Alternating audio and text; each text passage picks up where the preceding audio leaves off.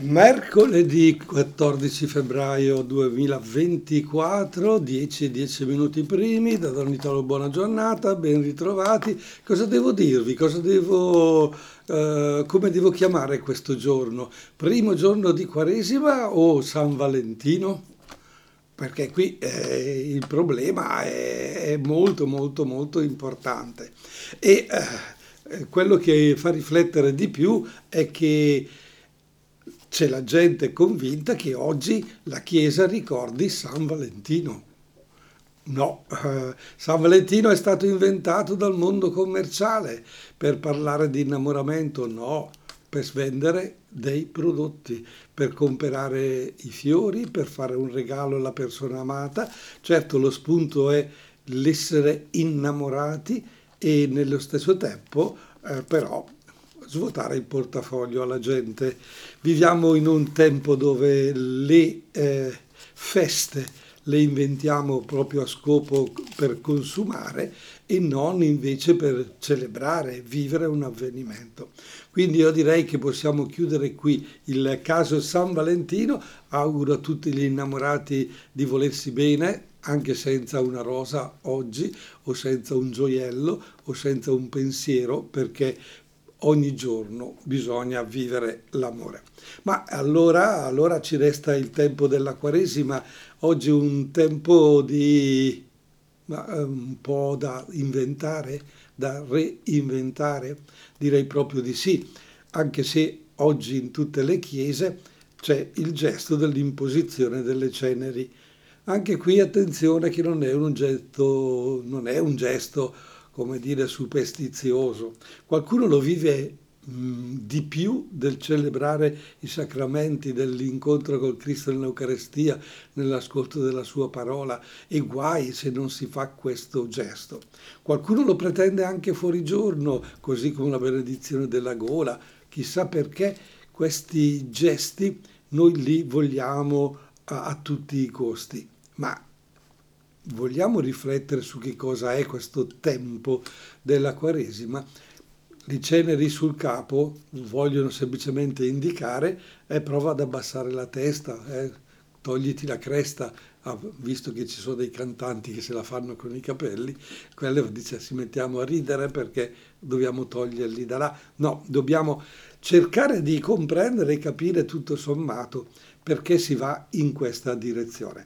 Mi farò aiutare dopo aver ascoltato il tormentone di Sanremo, che così lo releghiamo proprio a San Valentino, no? Un ragazzo e una ragazza si danno un bacio e poi cosa sarà? Va bene, lasciamo questa spensieratezza per buttarci poi la riflessione sulla Quaresima aiutati da un articolo di un quotidiano che mi ha colpito e che merita attenzione.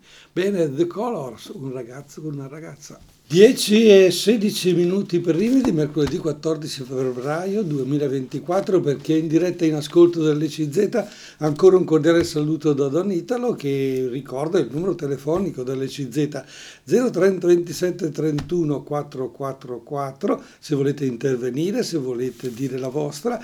Abbiamo accennato alla giornata di oggi San Valentino ma piuttosto inizio invece della Quaresima per chi crede e vi ho detto che io mi sarei fatto aiutare dalle parole scritte di un articolo su un quotidiano locale, il giornale di Brescia, di Monsignor Filippini, canonico del Duomo, che ha sempre delle parole interessanti e un percorso che intriga e fa riflettere. Bene, lui apre l'articolo proprio in questo modo. Svaniti i colori dei coriandoli di carnevale, consumati dal calpestio della gente, si entra nel tempo di Quaresima.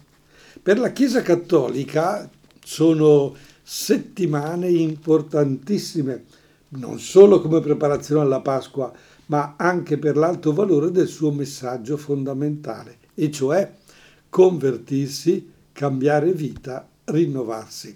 Bene, un tempo non troppo lontano la Quaresima era sentita da tutta la popolazione. Eh, oggi purtroppo a livello di opinione pubblica non esiste, anzi fa più notizia il Ramadan che la Quaresima. Ci avete mai pensato? Io questa affermazione ogni tanto proprio mi veniva, mi veniva in mente, anche perché confrontandomi con un ragazzo che ospite lì all'Osi, eh, che vive il Ramadan e vive la sua vita religiosa in modo intenso, ecco, lui crolli il mondo, si fa, si fa in quel modo e va fatto con convinti e si portano avanti queste cose. Anzi, loro si chiedono come mai il mondo cattolico invece non fa più neanche la Quaresima, non si impegna più, ma va in tutt'altra direzione. Allora, beh, dice Monsignor Filippini, questo ci induce a un'interpretazione non certo condivisibile da tutti, ma non infondata, cioè il timore da parte di chi detiene il potere dell'informazione di massa, tradizionale o digitale che sia, di non apparire troppo vicini al cattolicesimo, li porta all'attenzione a tutto ciò che cattolico non è. E con un risultato, eh beh, un risultato controproducente nell'epoca della globalizzazione. Nelle aree di, geografiche di popolazioni non cristiane, musulmane soprattutto, considerano l'Occidente cristiano debosciato, senza più una significativa identità religiosa, addirittura vicino alla fine. Certo, giustamente eh, Monsignore scrive non, non, certo da tutti condivisibile, però non è eh, un'interpretazione fuori posto tutta questa. Il, il cattolicesimo, la vita cristiana è forse vicino alla fine, e cioè eh, passati i nostri come dire, nonni, quelli che hanno una certa età, eh, poi, poi le chiese saranno vuote, il percorso di vita sarà ispirato ancora al Vangelo oppure a tutt'altre idee, tutt'altri pensieri. Ecco per esempio dice eh, Monsignore, è interessante l'interpretazione del regista americano Mel Gibson nel suo film Apocalipto del 2013. La fine della civiltà maya non avvenne per l'arrivo delle caravelle europee che portarono la spada e la croce, ma perché era già una civiltà finita per implosione interna, per ragioni che potrebbero essere avvicinate a quelle che sottostanno alle rughe di vecchiezza dell'Europa.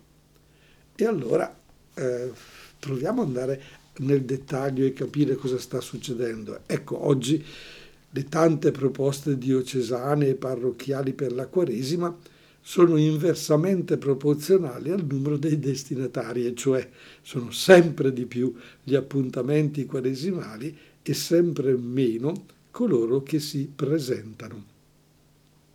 Allora, eh, allora è proprio qui il problema. Che fare? La Quaresima in realtà non deve essere il tempo per pochi devoti, ma potrebbe divenire, se capita, accolta e rispettata da una più ampia collettività. Addirittura sarebbe un toccasana per tanti malesseri, un vero antidoto. Soprattutto, dice Monsignore, in relazione ad una questione problematica assai affrontata recentemente nella divulgazione giornalistica e televisiva, ma con ben precisi riferimenti a studi di valore scientifico, e cioè i disturbi dovuti all'alimentazione, le tonnellate di cibo che finisce nei cassonetti dei rifiuti, sono delle realtà che ci stanno davanti agli occhi. I danni che ne derivano sono enormi. Nel primo caso non si tratta solo di cibo meno genuino in circolazione, ma di pessime di abitudini nel mangiare, nel bere, oltre il necessario. La cura delle malattie per ipernutrizione pesa molto sui bilanci familiari e statali. Per il secondo aspetto, invece, il cibo buttato, non occorrono tante parole per dire che il cibo, e non solo gli avanzi, il cibo buttato, ha un valore forte in denaro che potrebbe essere usato per tante nuove povertà. E allora, e allora la Quaresima da sempre è un tempo di digiuno una parola questa, il digiuno, che fa arricciare il naso, certo, ma in realtà è carica di bellezza e di umana grandezza. Digiuno non vuol dire macerarsi nella rinuncia fino alla fame o allo svenimento, ma significa sapersi regolare nell'assunzione del cibo. Potremmo coniare una frase di questo tipo, dice Monsignore, si mangia per vivere, non si vive per mangiare. O meglio, questo lo scrive addirittura l'Apostolo Paolo. Non esagerare a tavola nel mangiare e nel bere non è solo un vantaggio spirituale, ma anche sanitario, fisico e psicologico. Ma interessante dunque guardare la Quaresima al digiuno in questo senso e lasciarci un po' coinvolgere maggiormente. Ma torniamo tra poco per qualche altra brevissima riflessione in merito a questo argomento.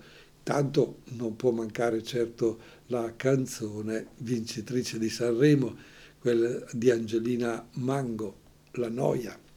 Angelino Mango con la noia, va a capirle queste canzoni, va a capire questi discorsi, se dicono una cosa subito dopo si, contraddi- si, contraddicono, ma probabilmente tutto questo è la fotografia della nostra società, del nostro oggi immersi in questo mondo dove tutti parlano, tutti dicono e non c'è certamente un percorso molto importante. La Chiesa continua a lanciare il messaggio della Quaresima e del digiuno dalle tante dipendenze, viene detto da Monsignor Filippini sul giornale di Brescia di oggi, dove dice che la Chiesa per la Quaresima, oltre a chiedere un digiuno per quanto riguarda il corpo, una sobrietà che ci aiuta addirittura anche con un vantaggio sanitario, fisico, psicologico, oltre che un vantaggio spirituale, insiste sull'elemosina e sulla carità. Aia, qui andiamo a toccare il portafoglio, andiamo cioè a dire ai cristiani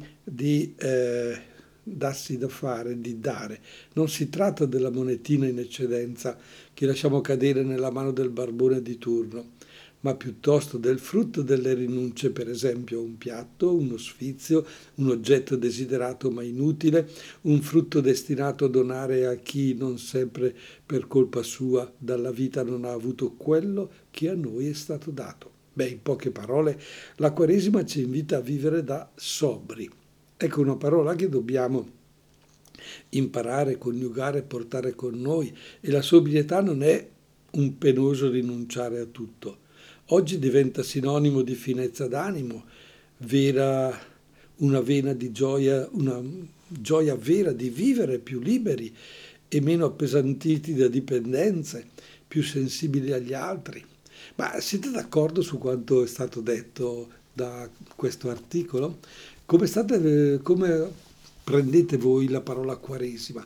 Sarebbe interessante no, in questo momento eh, sentire da chi cerca di vivere il proprio essere cristiano anche in tempo di quaresima, oppure se alla fine ci capita come in confessionale dire ho fatto tanti buoni propositi all'inizio della Quaresima, ma non ne ho portato a termine neanche uno. Mi sa che è inutile fare, eh, parlare di conversione e di cambiare. Perché? Eh, perché non ce la faccio. Se volete appunto dirmi qualcosa sulla Quaresima, su quello che ne pensate, su quello che sta capitando, su quello che ho toccato come argomento, lo 030 27 31 444 è a vostra disposizione. Naturalmente, se state ascoltando le CZ alle 10.30 di oggi, mercoledì 14 febbraio 2024. In merito a tutto questo, c'è quel passaggio eh, all'interno dell'articolo che mi ha eh, un attimo colpito, eh, che dice che eh, stiamo proponendo molte iniziative nel tempo quaresimale ma sono sempre meno coloro che li seguono e che li ascoltano. È proprio il caso di dirlo, no? Proponi la via Crucis e vengono in 20-30. Proponi la via Crucis cittadina. Io nell'arco degli ultimi dieci anni l'ho vista passare tranquillamente questa via Crucis cittadina dalle 700-800 persone di 12 anni fa alle 100, 120, ma no dai 200, però eh, di, di questi ultimi anni naturalmente qualcuno si trincera dietro il Covid, eccetera, ma poi viviamo tranquillamente il contatto con le altre persone in altri ambienti e in tutt'altre proposte. Beh, è che forse queste eh, iniziative di preghiera, di silenzio, di meditazione potrebbero aver fatto il loro tempo? Beh, probabilmente sì, perché? Perché il mondo più adulto e giovanile non, non ha più questi parametri, non li ha più coltivati da anni, ha, è andato in tutt'altra direzione, con tutt'altri stimoli.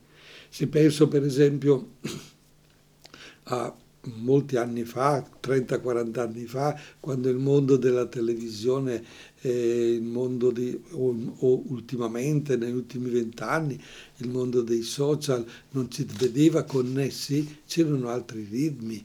Il ritmo, il ritmo contadino della vita contadina aveva guidato la Chiesa su certi ritmi di incontri, con certi tipi di orario, di, di coinvolgimento delle persone, delle iniziative e adesso invece eh, il mondo non è più contadino, non è più neanche industriale, è appunto inserito in un percorso totalmente diverso con stimoli enormi dal punto di vista social, sempre con questa eh, voglia di filmare, filmare tutto, fissare quei momenti e condividerli, si finisce per condividere davvero il superfluo. Ma potrebbe essere interessante se qualcuno avesse questa forza e questa capacità di coinvolgere attraverso questi mezzi il pubblico più giovane, un pubblico più, eh, come dire, adulto, ma eh, che ha voglia di forse strumenti e incontri diversi. A questo proposito, non perché lo stiamo facendo noi, ma quest'anno abbiamo pensato così. La Quaresima l'abbiamo pensata da proporre soprattutto a chi è, lon- chi è lontano, o meglio. La proponiamo a tutti, ma tutti nel senso chi già frequenta, chi già viene, chi si aspetta uh, una riflessione, una preghiera e la proponiamo anche a chi invece, eh, tra virgolette, è un po' più lontano, però si vuole confrontare, vuole riflettere. Abbiamo scelto di utilizzare eh, quegli strumenti che appunto eh, vi accennavo per fare un percorso quaresimale. Il classico incontro settimanale della Quaresima a Montichiari sarà fatto con delle proposte, con, con dei, degli strumenti particolari. E allora sono più o meno, allora sono tre, abbiamo scelto il primo che è la musica, ok? Il secondo che è il teatro, il terzo che è il cinema. Poi la quarta domenica, la quarta domenica, cioè con la quarta settimana di Quaresima, allora la proposta, diciamo, di riflessione, cioè l'incontro personale con un relatore, un coinvolgimento e eh, di persona si, si riflette e si medita, ma non tanto una predica, ma proprio un confronto e un dialogo e quinto appuntamento, quinta settimana di Quaresima, la classica mm, Via Crucis, però vissuta, vissuta non tanto e solo nella ricerca di alcune per le stazioni che Gesù ha fatto, ma anche, visto che ne abbiamo la possibilità, di fare un percorso anche fisico, partendo dalla piazza di Montichiari, chi la conosce, salendo per il portone del castello, attraversare eh, proprio tutto il percorso del giardino per arrivare oltre il cancello del, del castello a quel luogo che sopra appunto accoglie e valorizza la sofferenza è quello che è come dire partiamo dalla piazza e arriviamo al Calvario, arriviamo cioè alla croce, alla sofferenza e riflettiamo. Ecco, questa è un, una cosa mh, forse nuova, troverà riscontro, non lo so. La musica l'abbiamo affidata ad un uh, missionario comboniano che ha scritto alcune canzoni e quindi per, mh, attraverso la musica e quello che è il suo percorso, le sue, le sue parole, eh, ci confronteremo, capiremo e rifletteremo. Eh, Sanremo ha proposto la stessa cosa, eh. sono parole, musica, però per divertire. Noi le proponiamo per riflettere. Se ci state, il 23, venerdì 23 febbraio, abbiamo questa proposta musicale al Cinema Gloria di Montichiari. La allarghiamo tutti, eh, se volete, ingresso gratuito, non, non occorre, le spese ce le accogliamo come parrocchia proprio per proporre. La seconda proposta è invece una proposta di teatro, questa volta musicale. Se prima a proporlo era un missionario, questa volta una congregazione di suore.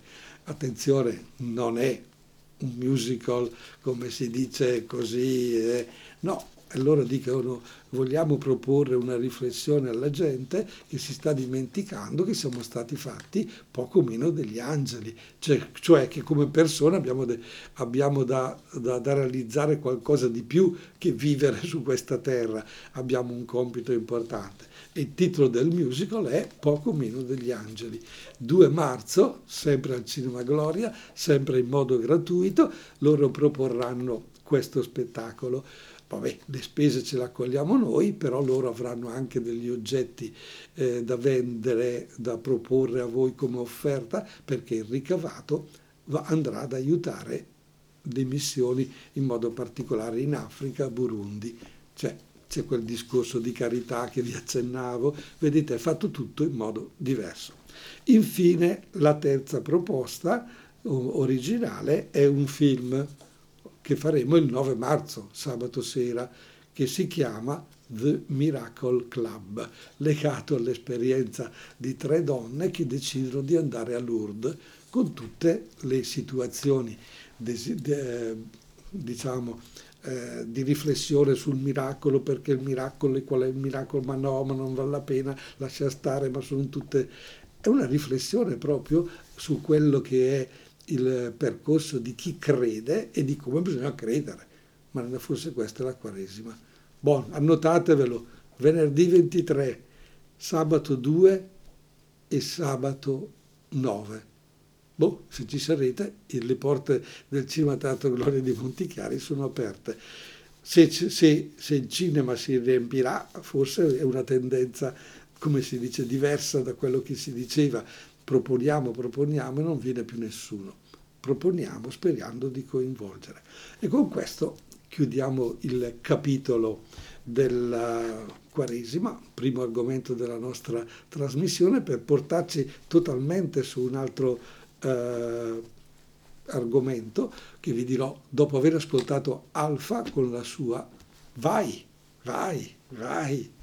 E noi andiamo, andiamo avanti nella nostra trasmissione alle 10.42 minuti per rimi di mercoledì 14 febbraio 2024, salutando chi ascolta questa trasmissione in registrata e senza avere la possibilità di intervenire magari gli viene voglia di porre qualche domanda sulla Quaresima che abbiamo appena così affrontato, ma uh, non lo può fare. Eh, solo chi mi ascolta in diretta in questo momento lo può fare lo 030 27 31 444, ma vedo che siete molto capaci di ascoltare soltanto e lasciate a me eh, l'impegno del parlare. A volte mi chiedo se le mie parole davvero possono lasciare il segno. Io le dico principalmente a me stesso e queste parole che vi, poi vi ripropongo è perché le ho trovate magari così su dei quotidiani come abbiamo fatto prima, ma anche ascoltando la vita, l'esperienza di tutti i giorni, quelle che sono le iniziative che ci capita di affrontare o di vedere, perché in fondo la nostra vita, come diceva Alfa poco fa, con la sua vai, la voglio vivere, vabbè ridere fino a piangere non credo che sia eh, quello il discorso o piangere dal ridere, non si tratta di fare giochi di parole, ma si tratta piuttosto di capire come gestire al meglio la nostra eh, vita di tutti i giorni, il nostro rapporto e con gli altri, con noi stessi e e, e, con quegli strumenti che tutto sommato oggi imperversano. Già la scorsa settimana abbiamo affrontato eh, il tema appunto del, del, web, dei social con tante statistiche particolari, ce n'è un'altra su un tema che sta veramente a cuore a, a, come prete a me, e, che è poi il rapporto delicato di molte famiglie tra adolescenti e social. Quanto sono convinti i nostri genitori che i nostri ragazzi stanno usando bene quel cellulare che hanno tra le mani per 24 ore al giorno?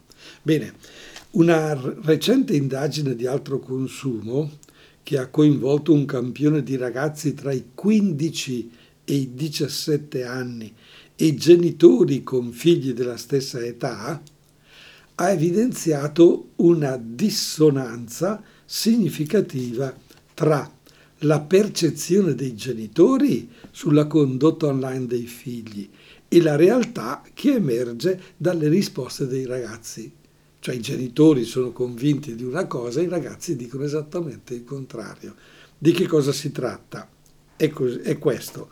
Quasi la metà dei genitori ritiene di aver educato i figli all'online, il 49%. Dice ma no, io ho educato, gli ho insegnato, si usa così, si usa così, non si fa questo, non si fa quello. Ma chiesto ai ragazzi, vi hanno insegnato i vostri genitori, avete imparato, dice solo il 25% dei ragazzi conferma di aver adottato un comportamento corretto in rete visto che non, fanno, non, devono dire chi sono, non saranno mai scoperti, però nell'inchiesta gli viene detto come hai usato in modo corretto. Bene, su 100 solo 25 dicono sono stato corretto, il 75 l'ha usato in modo sbagliato, cioè dicendo falsità, facendo credere cose non vere e via di questo passo. Il 19% ha creato un secondo account dicendo ai genitori di guardare il primo account che va tutto corretto, il secondo account no, i genitori non hanno accesso a questo. Insomma, ne emerge un quadro poco rassicurante sulla consapevolezza da parte dei genitori dei reali strumenti forniti ai figli per muoversi in sicurezza in rete e dall'altra dei rischi a cui i ragazzi inconsapevolmente si espongono. Dunque, dai dati della recente indagine sul tema del bullismo e della violenza in rete, il 65% dei ragazzi tra i 14 e i 25 anni ha dichiarato di essere stato vittima di violenza. Il 65%? Questa è una cifra esorbitante. Hanno subito violenza, cioè vuol dire che entrando in rapporto, scrivendo, mettendo eh, post, eccetera, emergono delle cose incredibili. Avete, non so se avete sentito Alessandra Amoroso con tutti i suoi problemi che ha avuto appunto per queste, per queste dichiarazioni che su, su, contro di lei erano state fatte. E lei ha avuto il coraggio di leggere queste cose per poter superare, per andare oltre e comprendere in fondo che non abbiamo a che fare con delle persone, ma con delle non persone che vivono di violenza. Ecco, tra questi 65% che hanno subito appunto vi, eh, violenza, il 63% ha subito atti di bullismo e il 19% di cyberbullismo. È una fotografia della situazione reale, evidenzia un gap di comunicazione tra genitori e figli sul tema delle nuove tecnologie e quindi, e quindi ci dobbiamo interrogare. Il mondo degli adulti, dei genitori, crede di essere a posto, i figli vanno in tutt'altra direzione. Voi mi direte, ma sì, ma questo è sempre capitato. I genitori credono che i figli siano bravi, eccetera. Poi quando gli viene detto dall'insegnante che si comporta male, ma come mio figlio? No.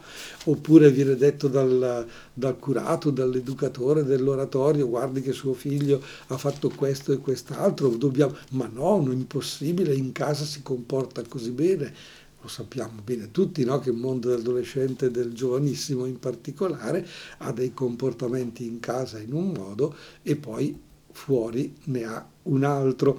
E quindi passando attraverso questi discorsi si eh, arriva a comprendere come questo eh, mondo è totalmente dissociato. Ma, boh, allora facciamo ancora spazio ad un altro eh, cantante di Sanremo, quello che per molti, eh no Fabio, per molti il vero vincitore è lui, eh, Geolier, con, è difficile per noi pronunciare il testo, I per me e tu per te. È interessante, gira, gira la, la Fiorella Mannoia quando l'ha presentato, ha fatto una fatica enorme a presentarlo e, e nello stesso tempo Geolier ha sorriso proprio questa con eh, la sua pronuncia. Beh, noi facciamo fatica eh, perché il napoletano mica lo conosciamo, quindi eh, il dialetto ha tutta un'altra dimensione. Ma eh, statene certi, di solito il vincitore di Sanremo avrà il suo percorso, sarà, ma quello che emergerà di solito è sempre il numero due o addirittura l'ultimo. Eh? Tananai vi ricordate, vi ricordate Zucchero, vi ricordate Vasco Rossi? Sono arrivati ultimi a Sanremo e sono diventati, eh, crescono. Va bene, ma a noi non interessa tanto Sanremo, ci interessa Geolier, visto che questo è un fenomeno comunque di rap napoletano.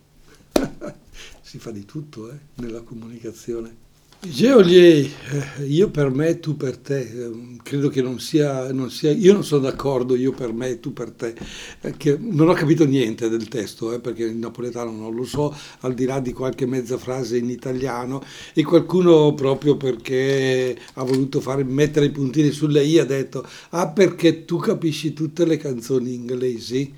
E allora, giustamente, il contenuto della canzone inglese, se non conosci la lingua, ti passa e prendi la melodia. Qui, in questo caso, è la stessa identica cosa. Comunicare in napoletano, per chi il napoletano non lo conosce, eh, finirà per restare una comunicazione interna per loro. Non lo so, può darsi che dallo spunto di questa canzone ci, voglio, ci, venga voglia anche di approfondire il napoletano per capire che cosa eh, dice. Altrimenti tu parla e noi andiamo in un'altra direzione. Però eh, se la cosa è parla, parla, parla perché così ti riempi la bocca e porti avanti quello che ti piace, su questo non sono d'accordo.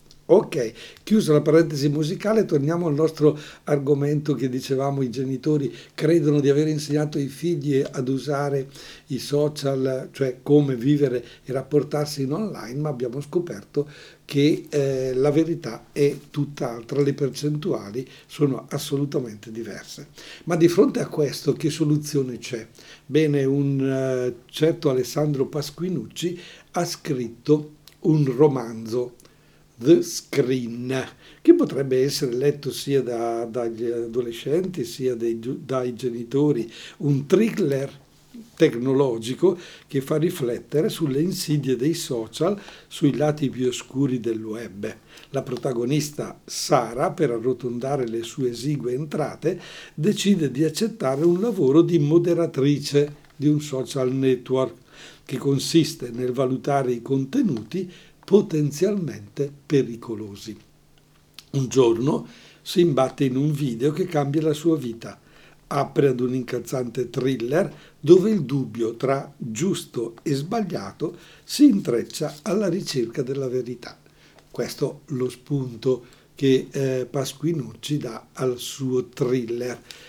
Ma è interessante, cioè raccontare un romanzo perché poi uno rifletta e si ponga in un modo corretto. Ecco, la conclusione di questo, di questo thriller, di questo autore è interessantissima perché dice non dobbiamo demonizzare la tecnologia, Certo, lo sappiamo tutti, se usata male può essere molto pericolosa, ma se usata con consapevolezza è uno strumento utile e prezioso. L'autore dice, se da un lato ho voluto fare luce su un mondo per lo più invisibile, che tuttavia riguarda tutti quanti, dall'altro sollecito i ragazzi a non essere spettatori passivi, a porsi sempre delle domande di fronte alle immagini che scorrono davanti agli occhi, tenendo i sensi aperti, in allerta, stimolando un pensiero attivo. Quindi, con un romanzo, con un thriller, eh, cerca di appassionare questi ragazzi e cerca anche di eh, portare, di fare in modo che eh, il mondo dei social possa essere guardato e vissuto in un modo diverso. Ok, eh, uh, Interessante dunque questa proposta, un, la cogliamo, cerchiamo anche eh, di eh, eh, coglierne i frutti. Attenzione perché questo autore ha anche fatto un, altri, altri diciamo, romanzi tipo Alive, Ipno, che addirittura potrebbero trovare presto una serie televisiva in otto puntate. E si cerca di, di, far riflettere i ragazzi, si cerca di portare loro con un qualcosa di accattivante e di coinvolgente, ma in fondo proprio per farli pensare. E allora i nostri due argomenti che abbiamo affrontato oggi, la Quaresima con il digiuno da tante dipendenze, la riflessione poi invece attraverso il thriller The Screen di Alessandro Pasquinucci su un labirinto violento e opaco del web, ci dicono in fondo un po' la stessa cosa. Bisogna pensare, bisogna riflettere, bisogna fare scelte. Eh, maturando ciascuno di noi il nostro pensiero. Bene, e allora affidiamo invece a Fiorella Mannoia con la sua canzone, non riusciamo, ma sì, due, due, due così, proprio sulla, sul, su Mariposa, di, che è un messaggio molto forte anche questo sulla donna e anche il coraggio di farsi una fotografia. Perché no? La ascoltiamo per quello che possiamo, la riprenderemo magari in altre trasmissioni. Tanto grazie, buona Quaresima, buon pensiero.